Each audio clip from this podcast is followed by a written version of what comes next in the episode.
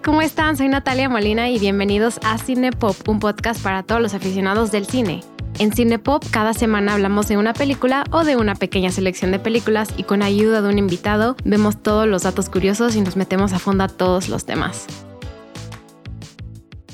Hola, ¿cómo están? Bienvenidos de regreso a Cinepop. Soy Natalia y esta semana estoy súper contenta de que el santo patrono de Cinepop si no fuera por esta persona, Cinepop ya no existiría, amigos. Así que estoy súper contenta de darle la bienvenida a Ruso. Bueno, Andrés Vargas, pero pues todo el mundo en el mundo del podcast te conoce como Ruso. Básicamente, esa es la manera en la que me presento hoy en la vida. Y siento que estas semanas has estado en rondas de, de, sonoro. Creo que estuviste en el podcast de Mezclas Abruptas con Susana Medina la semana pasada y ahora te tocó acá en Cinepop. Sí, todavía no aparezco este en Respira y Medita, eh, en otra de las clasificaciones de, pero tú y yo ya hemos estado en el viaje juntos. Eh, la gente nos recordará por ir a platicar con Alexis de Anda de películas. Bueno, específicamente en esa ocasión de todo en todas partes al mismo tiempo. Y anteriormente en el podcast de los Beatles, que ya lo grabamos hace como un año y un año y cacho, o sea, ya, ya, pasó un rato desde que te había invitado al espacio de Cinepop. Eh, así que muchas gracias por estar aquí. De hecho, tú, o sea, la, a ti se te ocurrió como esta idea, nació de algo que tú me compartiste. Y, y pues nada, estoy súper feliz de que estés aquí de regreso y ya sabes que gracias a ti existe este podcast eh, actualmente, así que muchas gracias por todo. Qué bueno que siga existiendo este podcast. Gracias a ti por hacerlo y por invitarme. Y qué bonito volver a platicar de cine. Eh, tú y yo platicamos de cine todo el tiempo, trabajando juntos, ahora que trabajamos en diferentes empresas, pero es una cosa que nunca ha parado desde que nos conocemos. Y ahora hay un tercero en el cuarto que es un robot. Es el ChatGPT. ¿Es el elephant in the room? Es el elefante. El elefante eléctrico en el cuarto. Como en algún momento iba a terminar hablando de las mismas nerdeces con un robot. Y aquí está presente. Y te mostré una cosa hilarante por el prompt, no, no porque yo lo haya metido, sino lo que quiero señalar aquí es, depende qué le pidas. En este momento no sé tú cómo lo aprecies, pero para mí el chat GPT se siente más como una mesa de ping pong donde estás rebotando tú la pelota que alguien más que te está ayudando a jugar mejor. Es decir, depende de cómo le pegues y revises cómo golpee la pared, el cómo vas a reaccionar a tu siguiente movimiento. Entonces, estás tú contra ti mismo y es algo bello y hasta, espero, cierta medida funcional y divertido. Eh, le empecé a preguntar cosas como cómo se ve una película de la Paw Patrol dirigida por Alejandro González Iñárritu y me contestó con esta película de Amores Perros al Rescate, muy divertida no sé si el robot sabe lo que es divertido, igual que un reloj no puede describir lo que es el tiempo, solamente registrarlo o hacer lo que le hemos comandado, pero ¿por qué no exprimirle el sentido del humor y las posibilidades del multiverso cinematográfico? Además, eh, digo, lo mío nació por yo andar pendejando el chat GPT, pero tu propuesta me parece como algo muy responsable que en cualquier oficina de grandes productoras deberían hacer nada más para ver qué sale y qué propone. Esta dinámica, supongo la vas a explicar ahora, eh, es una cosa que vale la pena hacer siendo el director de Paramount o siendo alguien que quiere eh, estar en sus pininos de producir. Antes de explicar la dinámica, me gustaría preguntarte, ¿crees que el mundo creativo debe tener un poco de miedo? Al OpenAI, al ChatGPT? ¿Crees que escritores, personas que viven de la creatividad, deben tenerle miedo a esta nueva faceta de la tecnología? Definitivamente sí hay por qué temer si perteneces a una industria que ha denigrado la palabra creatividad a lo que agencias engañosas hacen en muchos países en el mundo. Y le llaman creativo eh, al puesto, a la forma de trabajo, pero en realidad si es que has pasado por ahí, y espero si estás ahí no sea una condena que dure mucho más, no estás creando en la medida en la que estás haciendo un ejercicio por transformar la realidad a partir de los cuentos que sabemos, encontrar los breves espacios en los que puedes ser innovador, original, sino que más bien estás dedicándote a sobreponer y sobrebuscar ideas que ya han sido expresadas para ponerlas en compre este jabón al 40% de descuento porque se lo dice papaluchón. Papaluchón, igual que mamalucha, igual que Julio Regalado, son solamente cosas que ya existen y estamos en una alberca de creatividad, de explorativa, en donde no estás transformando nada, solamente estás explorando el gran terreno, ¿no? La, música. Existen siete notas y probablemente, bueno, no, muchísima teoría más que las siete notas, pero por resumirlo en algo ridículo, en estas siete notas exploramos todo lo posible para tratar de entregar nuevas cosas, eh, nueva creatividad. Ese dice Marcus Dusantoy, un eh, matemático experto en la creatividad, es como el 97.7% de la creatividad humana. Y el resto, hay otras dos, pero una de ellas es la creatividad transformativa. Si te dedicas a la creatividad transformativa, bueno, no sé si alguien se dedica a la creatividad transformativa y si sí que nos diga qué le dijo su orientador vocacional, pero porque eso es, por ejemplo, Picasso haciendo que no todos los elementos del rostro estén en el mismo plano. No es algo que se pueda programar en un robot porque Picasso abrazó no un código e instrucción, un algoritmo, sino más bien estuvo dispuesto a fracasar y a cometer, entre comillas, errores para obtener algo más y entonces transformó. Entonces no es algo a lo que te puedas preparar, entonces no es una vocación, es como una práctica de meditación, kung fu, lo que sea que te haga estar en la zona, en el zen, al punto en el que eres el gran afortunado por el contexto en el que vives, el trabajo en el que estás, la gente que te rodea, que dice, aquí hay una pieza y se llama cubismo o alguien termina llamándole cubismo. Ese fragmento no se puede, por lo que he leído, entiendo y ahora he estado intentando con el chat GPT, es una colina que no puede seguir una máquina.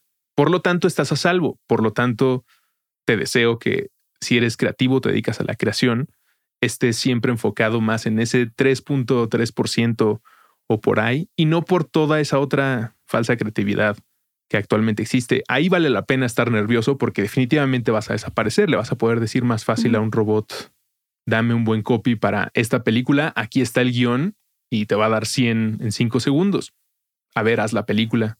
¿Sabes a, qué me recuerda un poco? ¿Recuerdas en el quinto elemento este personaje Lilu, que es como el ser, perfecto, que puede leer todo en un instante? Agarra la información, pero hace un criterio a través de la información, no, no, o sea, se le va ocurriendo conforme va aprendiendo. Entonces, a mí lo que me preocupa es que cuando empiece a recolectar toda esta información en 20 años, o sea, el miedo que todos estamos teniendo en los artículos que se están publicando sobre y qué pasa cuando nos rebasa esa información. A mí es, este es el, como el miedo que yo tengo, pero luego yo también soy súper nihilista y, y, y soy bastante negativa con estos temas. Pero creo que estamos en un punto crítico en el que se inventará el Skynet y los Terminators, los T-1000, y se inventarán los Daft Punk, los Astro Boys y los inserte aquí su robot favorito del cine. Entonces, ponte a trabajar, entiende cómo utilizar el robot y ayúdanos a que exista Astro Boy, Daft Punk y Wally en vez de que exista la T-1000 Terminator y ese robot que nos recomienda la cosa que vimos una vez y ahora no nos la deja de exponer nuestros timelines. Ojalá próximamente ChatGPT se vuelva una herramienta para el cine donde tengas como el clipcito, tengas el, una cámara de cine y te esté diciendo como los tips que tienes que tener constantemente cuando estás escribiendo un guion, cuando estás dirigiendo, cuando estás editando, cuando estás lanzando títulos, que es algo que estoy aprendiendo eh, actualmente. Pero bueno, pasemos, pasemos a esta parte divertida. Eh, escribimos tres preguntas eh, para que nos responda ChatGPT y queremos ver con esas preguntas, eh, pues qué nos arroja y, qué podemos deducir de esas preguntas como ChatGPT tiene razón, no tiene razón, se asimila lo que puede ser en lo que de verdad creemos que un director puede tomar, o sea, las decisiones que puede tomar ese director. Entonces, pues, ¿te parece si empezamos con la primera pregunta que escribimos? Se las voy a leer. Eh, vamos a hablar de dos directores diferentes. Vamos a poner cada uno un director Tú pones el que tú quieres, Ruso, no sé cuál vaya a ser, yo pongo otro y podemos ver qué nos arroja. La pregunta es, si el director, en este caso ahorita ponemos los ejemplos, escribiera y dirigiera una película sobre la pandemia de COVID-19, ¿quién sería el elegido? O sea, ¿quién sería el cast para el, papel principal? ¿Quién compondría la música y cuál sería el tema principal? Entonces voy a poner la pregunta en el chat GPT y con esto, o sea, vamos a ser muy casuales, no es como un, un episodio donde tengamos como una estructura o un, una escaleta muy específica, entonces vamos a ser como muy casuales en lo que, en lo que, en lo que platiquemos. Entonces yo, sin decir, sin que tú sepas algo, yo decidí que para este particular ejemplo voy a poner a Martin Scorsese. Ok creo que es un eh, sería sería está divertida a ver qué arroja. Natalia está tecleando esto en este momento. El robot está pensándolo y en lo que a un grupo de personas le tomaría probablemente una semana o días, el robot le ha tomado seis, siete segundos. Cinco segundos. Sí, cinco segundos está escribiendo, no, no lo voy a leer todavía. Eh, ChatGPT siempre va a decir que somos un sistema, eh, no tenemos la certeza, somos un, modelo de lenguaje, entonces siempre te pone como, te plantea eso, ¿no? Es como propio. no puedes confiar. Es muy propio. Siempre te dice, como modelo de lenguaje no tengo la capacidad de predecir con certeza, y bla, bla, bla, bla. Y eso, te, eso se lo saltan, porque si es como que, ok, ajá, ok, ChatGPT. Entonces, a mí me está diciendo que puede ser varios factores, ¿no? Pero que eh, podría trabajar con actores con los que ha colaborado previamente, como Robert De Niro o Leonardo DiCaprio. ¿Qué es lo que decíamos antes? Agarra desde lo que ha leído del IMDb y plantea cuáles pueden ser esos, esos actores. ¿Qué opinas tú de la elección de una película pandémica con Robert De Niro y Leonardo DiCaprio o Robert De Niro y Leonardo DiCaprio? Pues es una cosa muy obvia, significa que el robot buscó y entendió lo que para todos es evidente, que, que Scorsese se entiende en varios momentos de su vida y por proyectos y por intereses definitivamente con ciertas personas. Y arma estos grupos de trabajo y nos entrega grandes épocas del cine, como lo que aconteció con Robert De Niro en 80s, 90 bueno, empezando a finales de los 70s, y lo que aparentemente está aconteciendo con Leonardo DiCaprio mientras grabamos y se publica este podcast. Sí, Killers of the Flower Moon, ¿no? Sale, sale este año. Entonces, pues esta es una, es una respuesta atinada. Eh, justo se me ocurrió Martin Scorsese porque ayer o antier también salió que está grabando un comercial con Timothy Chalamet. Entonces, quizás nos está indicando que mm, Timothy Chalamet puede ser también el, el chosen one de Scorsese. Sí, sí puede ser. DiCaprio. Sí puede pasar. Eh, de la música me, me arroja tres compositores muy famosos que son Howard Shore, Philip Glass y Bernard Herrmann. A mí particularmente me encanta Philip Glass, se hace un, un, compositor increíble, pero tú sabes más de música. ¿Tú qué opinas de esta elección de película pandémica? Tenemos a Leonardo DiCaprio, a Robert De Niro de papel secundario y música de Philip Glass. Me iría con Philip Glass entre las otras opciones porque no conozco por nombre soy muy ignorante, no soy como el robot que pudo revisar no solamente actores, sino músicos que han trabajado con este director o que podrían trabajar. No sé cómo acomodó esos factores al momento de hacer su, su operación, pero sí, sí lo veo pasar. Y Howard Shaw, que es uno de los que indica, es el que compuso em, mucha de la música para El Señor de los Anillos, para The Return of the King y ah, para las tres, también El Aviador, The Departed, que es la de los infiltrados. Entonces, pues obviamente también la trayectoria que ha tenido con él y... O sea, sí, es uno de los compositores también más importantes. Yo tampoco lo conocía. Y yo creo que la película más famosa para la que ha compuesto música es Spotlight de 2015. Así que pues sí es un compositor conocido. Está jugando a la segura el robot. Está haciendo un proyecto que le habla y emociona a los grandes jefes de los estudios y plataformas de distribución, ¿no? Este proyecto lo lees y dices, sí, es un, no sé si es un Oscar, pero estando Martin involucrado, eh, lo va a ver la gente. Sí, claro, o sea, es basta, y aparte nominada a los Oscars seguro, o sea, esperen que su próxima película de Apple esté nominada el próximo año a los premios de la Academia. Y eh, en, en, buena respuesta de ChatGPT luego pone, en cuanto al tema principal, también es difícil predecir qué abordaría Scorsese. Ya. Esas, esas yo las ignoro. Entonces, porque dice que su enfoque artístico podría ser muy variado. Sin embargo, podría abordar temas como la crisis de salud pública, la desigualdad social, la corrupción política o la resiliencia humana. O sea, nos dio todas las respuestas, todos los temas habido y por haber de la pandemia, pero ¿qué opinas tú como la crisis de la salud pública? Yo, yo creo que haría algo parecido a Taxi Driver. Taxi Driver ocurre durante uno de los veranos más calientes registrados en la ciudad de Nueva York y durante una de las, si no es la más dura, eh, duro paro, manifestación del equipo de limpia. Es decir, la ciudad de Nueva York estaba apestoso, caluroso, eh, y este hombre que venía regresando de Vietnam existe en una... Bueno, y, de niveles de criminalidad espantosos. Entonces yo creo que podría o debería de hacer algo así, como gente que en Nueva York, ante esta situación, vivió, pues imagínate, tantas personas siendo sacadas de sus casas ya fallecidas, siendo trasladadas a, a, los hospitales. hospitales o, sí, exacto. Es una situación que probablemente volvería loco a Robert De Niro. Algo que también se me ocurrió con este, ahorita que lo puse Martin Scorsese, es estaría interesante que la historia se tratara de, de personas que están intentando pasar droga por la frontera. No sé, de México a Estados Unidos, como cómo vivieron ellos la pandemia. Como algo así de crimen que me recuerda a Goodfellas como nos, nos muestra mucho Scorsese, ¿no? También el lado oscuro a veces de la humanidad. Em, no lo no lo arrojó ChatGPT, pero es algo que se me ocurrió a mí eh, ahorita. Sí, sí lo veo pasar. Si quieres, vas tú, tú escoge tu director, que yo no sé quién es, y a ver qué te dice. Ah, otra cosa de ChatGPT es que también le pones de poner, o sea, puedes poner generate response para que te vuelva, o sea, puedes preguntar lo mismo muchísimas veces y te arroja como cosas em, diferentes. Pero si no estás satisfecho, puedes regenerar, regenerar, regenerar y como conseguir más información de la misma pregunta.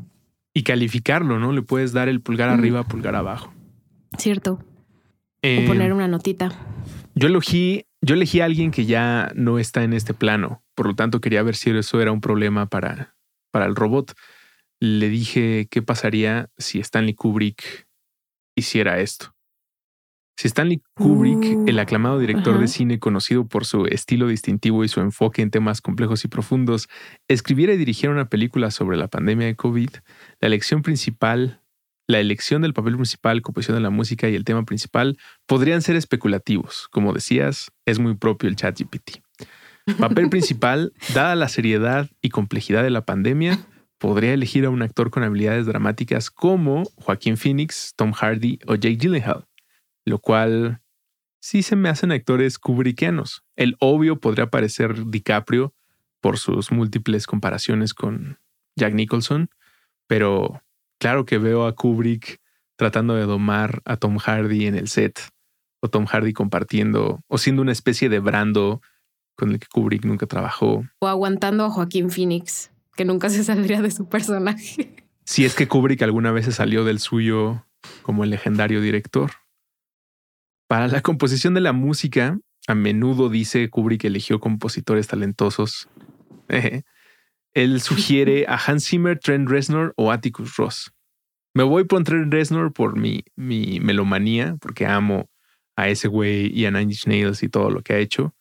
Y porque una foto de Stanley Kubrick junto a Trent Reznor es algo que me gustaría que existiera en el Internet.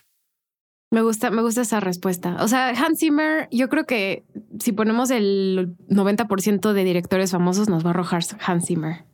El tema principal de una película de Kubrick sobre la pandemia podría ser la naturaleza humana. Creo que esto es muy similar a lo que te dijo a ti de Scorsese y la condición humana en tiempos de crisis.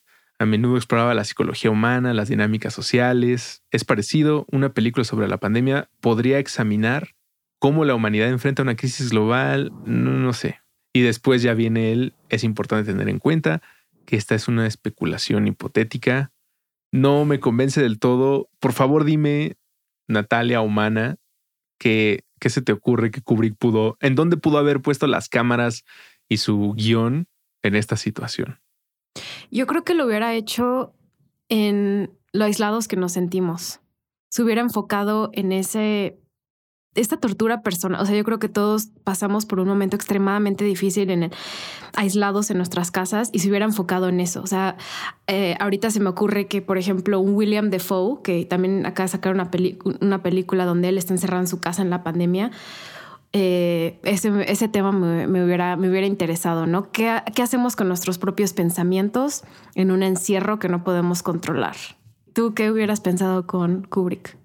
Me cuesta trabajo pensar en la trama, pero pondría las cámaras en un hospital. No recuerdo una película de Kubrick. Bueno, no, no, no recuerdo una película de Kubrick que tenga un hospital como uno de los escenarios o personajes como lo es el cuartel, por ejemplo, en Full Metal Jacket. Entonces me gustaría haber visto a Kubrick retratar la operación de un hospital ante esta situación como para su generación, bueno, todos los, directores que en los 70s y 80s exploraron la guerra por Vietnam, ver cómo Kubrick hubiera puesto su, su asimilación de este evento tan rápido, tan, tan violento, tan agresivo en tantos niveles y además en la línea de batalla que era un hospital, eh, no sé si en Nueva York, tal vez lo llevaría, no sé, Kubrick en China, tampoco retrató nunca China. Eso hubiera estado genial, ¿te imaginas? Con Tom Hardy siendo un gringo que se quedó allá al principio de la pandemia.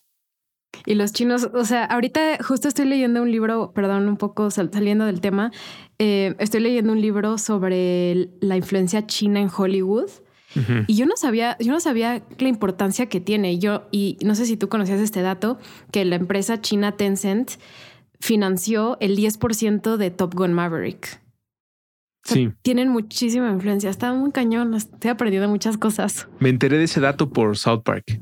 En un final de temporada acusan al público chino de convertirse en el dictador del cine de entretenimiento americano, porque se consume muchísimo por la cantidad de individuos y también porque la, la dinámica heroica americana al parecer es, no, no, es súper exitosa, al parecer es porque se tiene un aprecio nunca antes visto desde China específicamente. Entonces, así es como opera ahora. todos los productos les tienen que gustar a ellos, lo cual... Sí, tienen que pasar un filtro enorme. Sí, sí, se podría entender como algo malo, pero yo digo, está bien, como a, todo le debe, a todos nos debe tocar en algún momento las manos en el volante en el mundo. Primero fueron ustedes en California, luego fueron ustedes en universidad, en cine universidad, ahora son las personas de Asia. Luego le tocará a los australianos. Y eso que solo ah, me parece que el gobierno de China solo acepta 10 películas o sea, al año de Estados Unidos. Entonces todo tiene que estar ah. súper planeado para que esas películas salgan allá. Recomienda ese libro. ¿Cómo se llama? Se llama Red Carpet, Hollywood, China and the Global Battle for Cultural Supremacy. Qué buen título. Está, está muy bueno. Tiene datos muy interesantes. Si les gusta el cine eh, y les gusta la industria, les va a gustar, les va a gustar ese libro. Gracias. Eh, Ok, pues pasemos a la siguiente pregunta. La siguiente pregunta la, hicimos con, con ya las ganas que tenemos de que sea el verano y que haya películas taquilleras, eh, que es la película de Barbie. Ya sabemos que va a salir en julio. Entonces se nos ocurre una, una pregunta de, de Barbie. ¿Quieres ponerla tu ruso y empezar tuvo esta ocasión. Eh, la pregunta es igual, ¿eh? Si em, un director, no sabemos cuál, el que Russo está escribiendo en el chat GPT que le va a arrojar en cinco segundos, si este director hiciera una película sobre Barbie, ¿quién sería la actriz principal? ¿Quién escribiría el guion? Quién compondría la música y cuáles serían los temas principales de la película. Esto obviamente no es, o sea, si fuera alguien más que no fuera Greta Gerwig, porque imagínate que pusiéramos, if Greta Gerwig eh, made a movie, bla, bla, bla, saldría lo de ahorita. Así que, o, nos daría, o nos daría la, el spoiler o... Un vaticinio. de la película. una apuesta que puede ser efectiva o no. Doy lectura a lo que dice el robot. Si Gaspar Noé dirigiera una película sobre Barbie, un icónico juguete y símbolo de la cultura popular, las selecciones de casting, guion, música y temas podrían ser interesantes y únicas. Gaspar Noé, ¿puedes decir alguna de sus películas para el público que no lo tenga en el radar? Perdón, sí. Alguna de sus películas es. Em, sí, dirigió Clímax, ¿no? Dirigió Clímax. Clímax. Enter the eh, Vortex. Ajá. Eh, Luz Eterna. Eh, que esa no la he visto, de, hecho. Donde, donde se comete un crimen y una escena horrorífica a Mónica Bellucci. Irreversible. Irreversible. Bueno, pues. Sí, tiene, es uno de los directores. Yo creo que, bueno, no sé si estoy hablando por ti, pero siento que es uno de tus directores favoritos porque ya me los habías mencionado antes. Sí, no lo pongo en el mismo mapa que la palabra director porque siento que cualquier persona que está encabezando un equipo o siendo parte de un equipo para entregar una pieza de entretenimiento, principalmente lo que quiere es compartir a través del arte. Y güeyes como Noé en realidad te quieren empujar pesadillas y, y sentimientos, pero empujar como estás aquí en la sala, no te voy a exponer, te voy a aventar cosas, te voy a golpear en la cara, voy a hacerte sentir cosas en el estómago muy extrañas. Dice, dado el estilo disruptivo y atrevido de Gaspar Noé, es posible que optara por una actriz con experiencia en interpretaciones intensas y controvertidas. Tal vez una actriz como Charlotte Gainsbourg, conocida por su trabajo en películas de corte provocativo y art house. O, y aquí voy a tronar, ¿Cómo se llama Lady Bird? La Sorsha. Sorsha Ronan. Lady Bird. que ha demostrado su habilidad para interpretar personajes completos y desafiantes. Podrían ser opciones interesantes para el papel principal de Barbie. Eh, entonces, Gaspar Noé agarra a Sorsha Ronan, Lady Bird, para hacer, considerando la reputación de Noé por su estilo de narración no lineal y su enfoque experimental, es posible que él mismo escribiera el guion de la película sobre Barbie, abordando temas controversiales oscuros, subvirtiendo la percepción tradicional de Barbie como un juguete infantil y explorando temas como la identidad, la feminidad, la imagen corporal y los estereotipos de género de una manera provocativa y desafiante. Como muy ambiguo. Si yo fuera el, el dueño del estudio diría, sí, sí, pero Si fueras Mattel, dirías. Va a pasar algo mm". sexual que un niño no quiere ver. Dime la verdad, Gaspar Noé. Para la música. está buenísima. Para la música, Gaspar no es conocido por la importancia que le da. La elección podría ser un elemento clave. Podría optar por compositores de música electrónica, experimental o bandas sonoras. Ah, mm. Como está siendo también muy ambiguo, yo creo que buscaría a, no sé, como algo muy raro y robótico.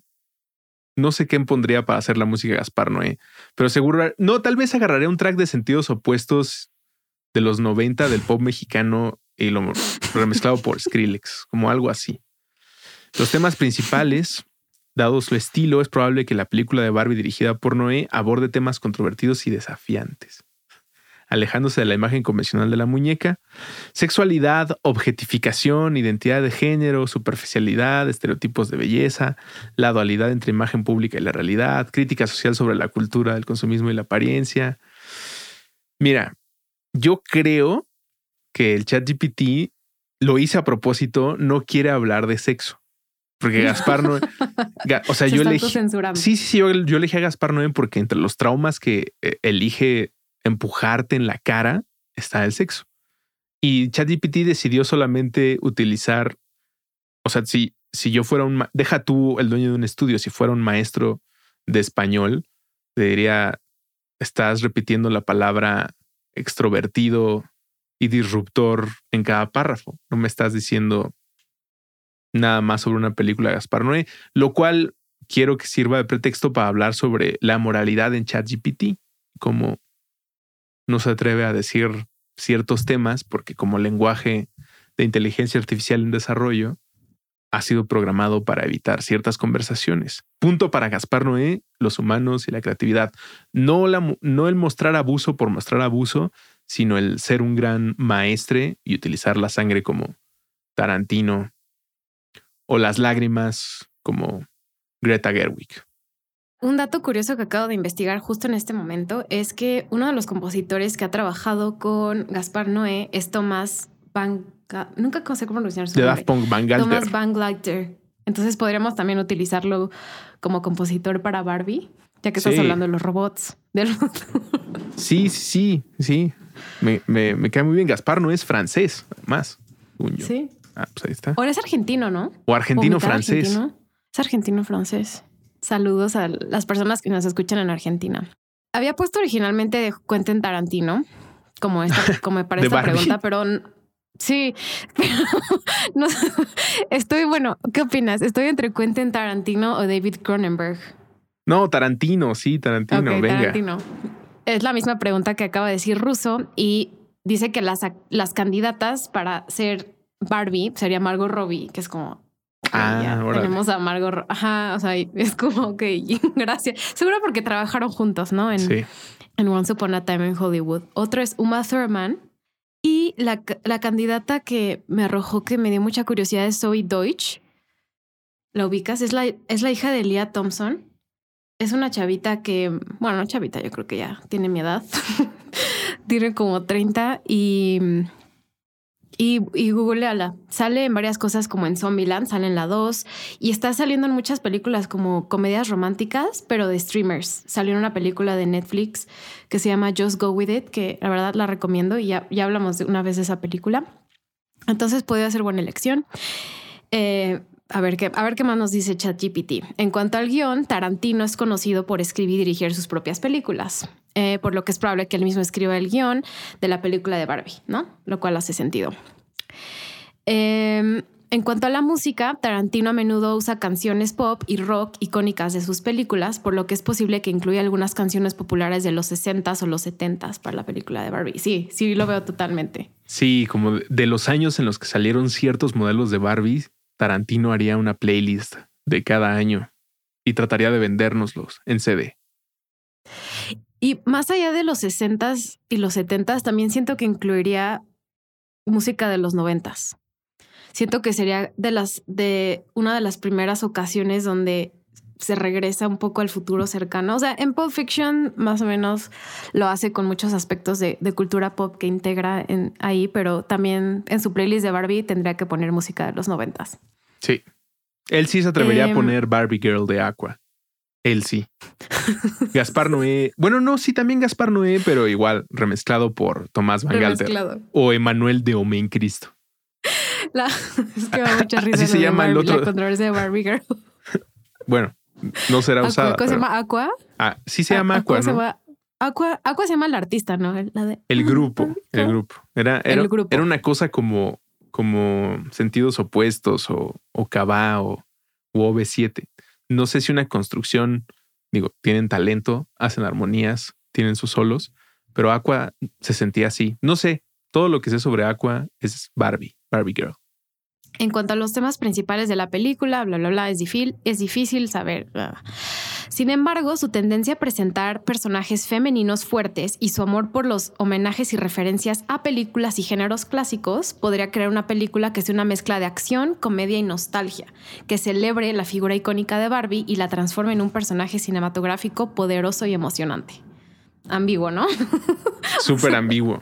Yo creo que haría una especie de, una mezcla entre Inglourious Bastards y Kill Bill. Y Kill Bill. Como un grupo de Barbies debe adquirir habilidades letales para desafiar a eh, Bratz, porque acaban de llegar al mismo supermercado y Tarantino lo, lo expone como en varios capítulos. Ah, sería Barbie. Sería, yo creo que como está la industria cinematográfica actualmente, habría tres volúmenes. Pero bueno, quién sabe, ahora John Wick tiene cuatro. Barbie Volume 4. Ujú. Capítulo 2, la Barbie sin una pierna. ¿Cómo se te ocurren tantas cosas? Sí podría ser. Ah, muchísima risa. Sí podría ser totalmente. Porque es una de las cosas que, o sea, yo sí jugaba con Barbies cuando era chica y sí le destrozabas la cabeza o le cortabas el cabello o le arrancabas el brazo o la pintabas. Entonces también podría ser como una historia de violencia sobre que la Barbie vive en un mundo como tipo Matrix y hay alguien que la está controlando todo el tiempo por fuera. Como una simulación, Sí, pero es violenta. pero es violenta. Sí, siento que un poco por ahí va lo que nos propone hasta ahora el tráiler. Eh, la sentí como en el espíritu de la gran aventura Lego, como que hay justo alguien que está manipulando los muñecos en un mundo de fantasía. Entonces, eso no lo ha Ya explorado, veremos. No lo ha explorado Tarantino. No, yo no, sabes que no veo, creo que ya te había contado que no veo los trailers. Entonces he hecho Ah. todo en mi ser, eh, en mi, en mi vida, Twitter, o sea, en todas las redes sociales para no ver el trailer de Barbie. O sea, he tenido que, cuando sale el trailer, tengo que dejar mi celular como un par de horas para que se muera esas tendencias. Lo has o aventado al plano ya agua. dejar Twitter también. como Sí, sale el tráiler y avientas, conocerás. avientas el, el iPad o tu teléfono al agua. Eh, se me acaba de ocurrir que Tarantino podría hacer una especie de Natural Born Killers con Kenny Barbie matando en, un, en una locura de asesinatos dentro del cuarto, en los juguetes del cuarto de una niña. Entonces Barbie y Ken cuestionan su existencia como lo hacen Juliette Lewis y Woody Harrelson y van de, de topper en topper matando a los Legos, este, teniendo diálogos icónicos mientras matan a un oso, un osito de peluche, cosas así. Creo que esa, esa es la trama ganadora. Entonces, eh, esperemos que hagan esa peli de Barbie con Quentin Tarantino. Ya saben si... ¿Cómo era lo de Zack Snyder? Sé que Quentin Tarantino es la de Barbie, pero saquen el, el Quentin Cut.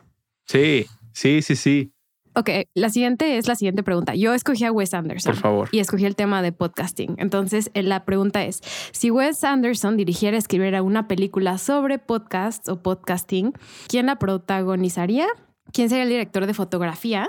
Que ese es una, ese factor no lo habíamos puesto en, preguntas anteriores. ¿Quién compondría la música y de qué, de qué se trataría? Entonces, está pensando el chat GPT. Wes And- Anderson, como ya va a sacar una película, también me parecía un director relevante y por eso lo escogí a él para que nos explique ChatGPT cómo sería una película de podcasters con Wes Anderson.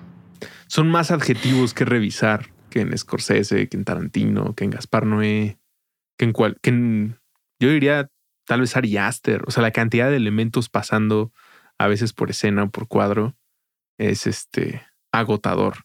Por lo tanto, supongo que le tomará unos minutos más, a menos que quiera jugar a la ambigüedad y decirnos que Ben Stiller va a protagonizarlo. Bueno, no, no es su más frecuente, que Owen Wilson y sus hermanos van a empezar una empresa de podcast. entonces sería Dorkies. Bill Murray, Owen Wilson, Tilda Swinton, obvio sería Ajá. Un papel secundario, Jason, Swart- Jason Schwartzman y Adrian Brody. Ah, o sea, Sí, pues sí. necesito algo nuevo, o sea, como un actor nuevo que nos diga ChatGPT quién saldría en la película de Wes Anderson. Damián ver, Alcázar, le voy a Damián Alcázar. regenerar, le voy a dar regenerar respuesta. Ponle, ponle que Dos. incluya este actores mexicanos. Ah, ok, bueno, eso me late. Porque otra vez ya regeneré respuesta y me dice William Defoe y Saoirse Ronan. Sí, no. Pero pues Saoirse Ronan ya salió en dos de sus películas. Le voy a poner, esta respuesta fue mejor o peor, le voy a poner peor y voy a poner la del actor. a ver, no te va a gustar la respuesta. O sea, sí nos gustan los actores, pero no te va a gustar la respuesta. Adivina quiénes son nuestros dos actores principales. Diego y Gael. Diego y Gael. Sí, ni siquiera te tuve que decir, o sea, podría elegir a Gael García o Diego Luna, dos actores reconocidos en el mundo del cine internacional. Y le puse actor, actriz, a- actor o actriz, ¿eh? No me contestó. Pero lo que sí me gustó es que el director de fotografía, Anderson, podría considerar a Emanuel Lubezki, a El Chivo, como cinematógrafo. Esa, esa colaboración estaría buena. ¿Sería posible como el, el nivel de atención al detalle y de especificación que busca Wes Anderson? Me parece de alguien que ya conquistó un terreno y se ha vuelto dictador del mismo. Entonces, colaborar con alguien como Lubeski, que pues tiene mucho o casi todo que aportar, tendría que ceder mucho Wes Anderson o más bien no tener idea de cómo se va a retratar. No estoy diciendo que los colaboradores de Lubeski no tengan idea, pero ellos mismos son los primeros que en sus en el agradecimiento a premios reconocen en Lubeski el ojo que hace que brille el guion y la intención y las emociones. Y Wes Anderson solo quiere que se vea bonito el cuarto. No es una crítica, pero es una simplificación. Sí, sí te entiendo. Y sobre todo por una película sobre podcasters. o sea, no, no. No hace mucho Sí. sentido que la luz del cuarto vaya a ser como muy inspiradora para que Lubeski use sus habilidades de luz natural, pero. Bueno, ¿qué, qué- qué tipo de ¿quién podcast es? ¿Qué tipo de podcast es? Exacto. Sí, que no sea como Joe Rogan. Mi odio a Joe Rogan siempre superará todo. Imagínate como Joe Rogan en una película de Wes Anderson interpretando a un podcaster que retrata a Lubeski. Funciona. ¿Te imaginas a um, David Batista? Siento que él podría ser Joe Rogan. Sí, sí, sí, sí. de- Dave Batista. Sí, eh, el que sale en Blade Runner 2049. Y Drax Sí, en él me gusta. Guardianes y de la. Galaxia. Es un gran actor. Sí, lo, lo está haciendo muy bien. Que salga en una, una comedia romántica. Me gustaría verlo ahí. Dice que la música la compondría Gustavo Santolaya. No estoy de acuerdo. Pues ya está forzando mucho la inclusión latina, ¿no? ChatGPT está... Yo creo que se confundió con mi pregunta. No, no, está cometiendo un error básico de también estudios. Como de, jefe, ¿no cree que nos falta inclusión? Tiene razón. Traigan a Gustavo Santaolalla. Pero señor, no traigan. Que acaba de hacer la música de The Last of Us, por cierto. Sí, bueno, siempre hizo desde, el videojuego, pero compuso nuevas cosas para la serie. Ok, entonces escucha la trama. En cuanto a la trama, la película podría seguir a un grupo, perdón, a un grupo de podcasters mexicanos. Sí. De podcasters mexicanos que intentan descubrir la verdad detrás de un misterioso caso de desaparición en una pequeña ciudad en México.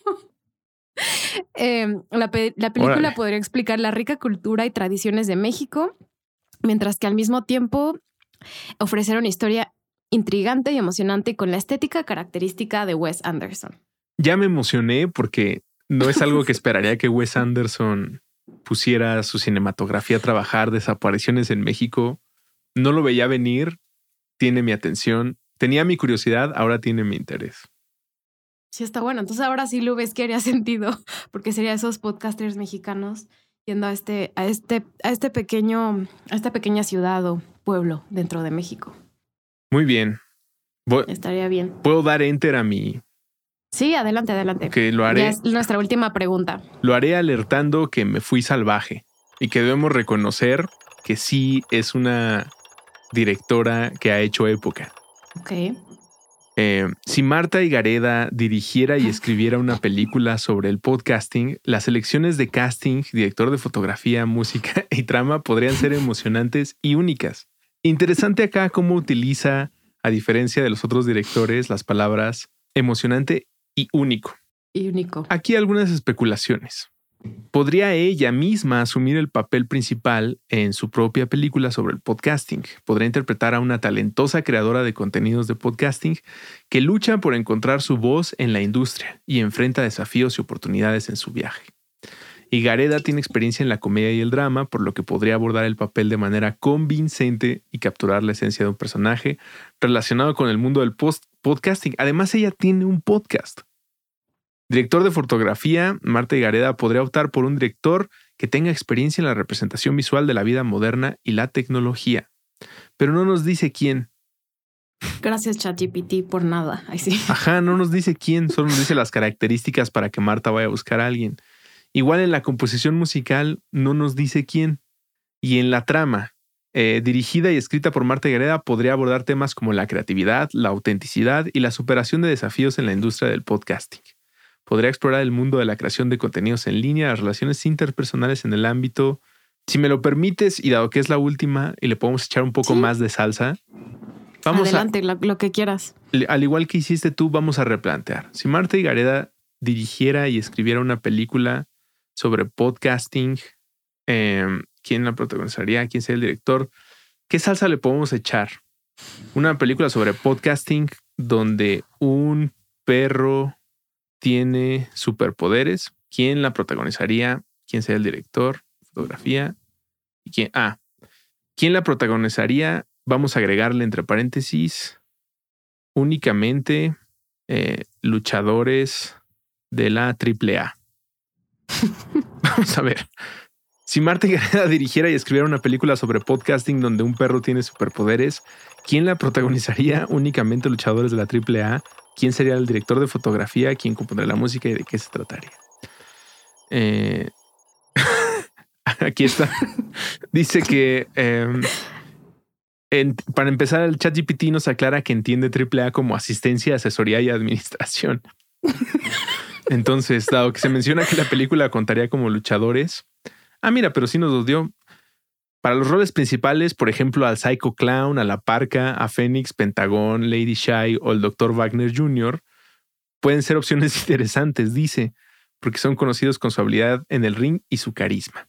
No nos dice quién es el director de fotografía, pero en la trama dice que un grupo de luchadores de la AAA, a través de un podcast, descubren que un perro callejero tiene superpoderes.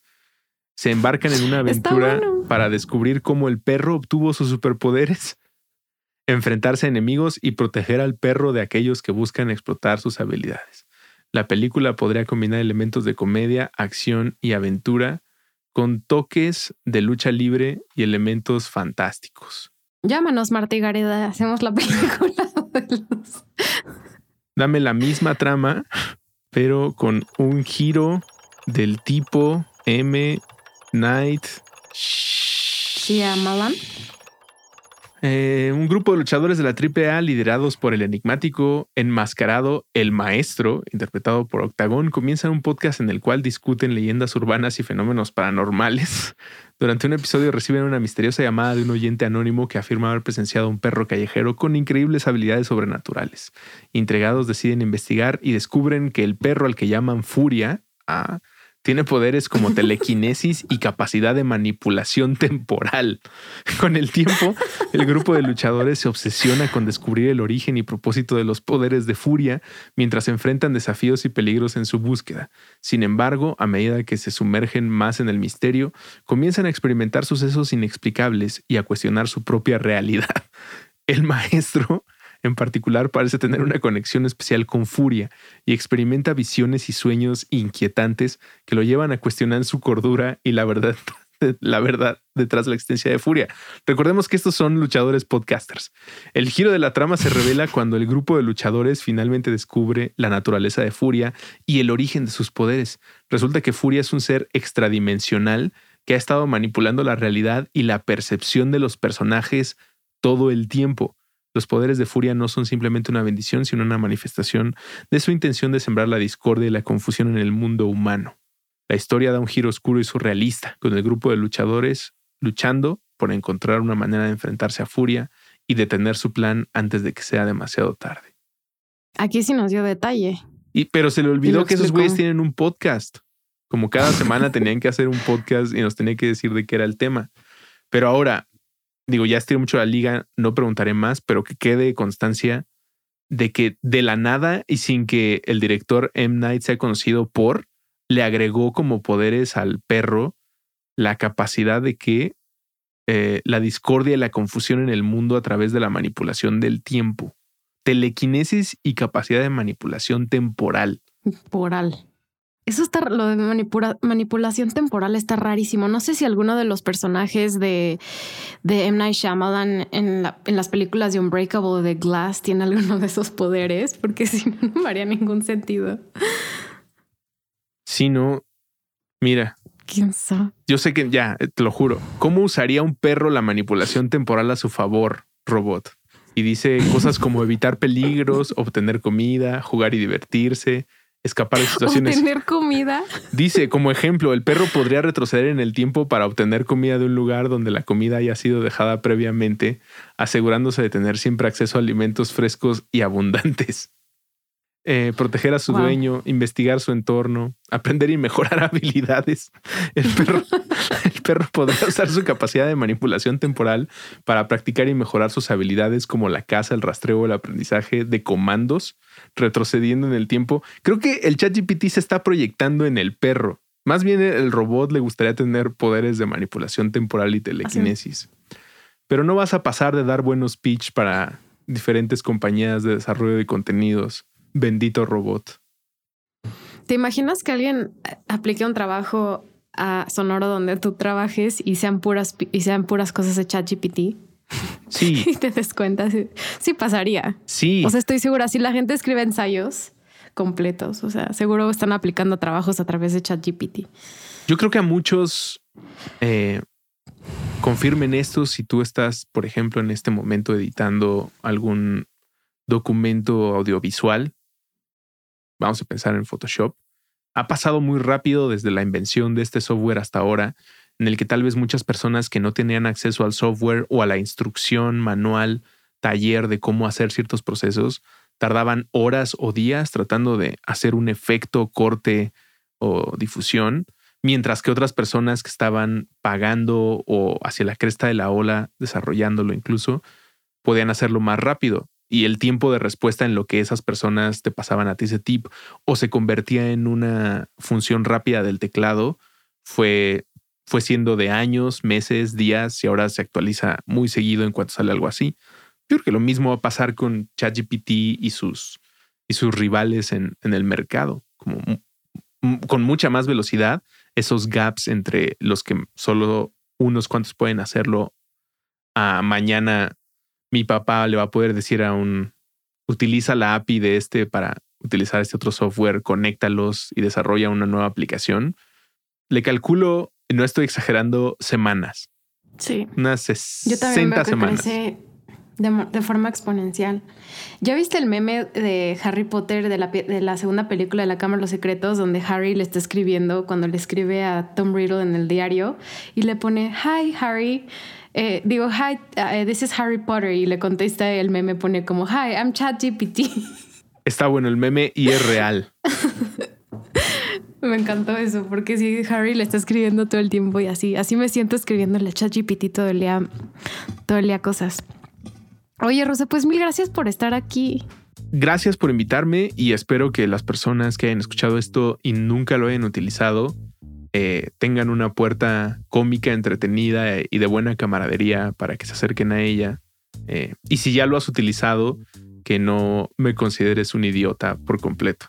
Solo estoy jugando, estamos haciendo bromas. Eh, es una buena manera de conocer a los robots y a los humanos. Como cuenta un chiste, knock knock, y a ver qué te contesta tu vecino o el robot.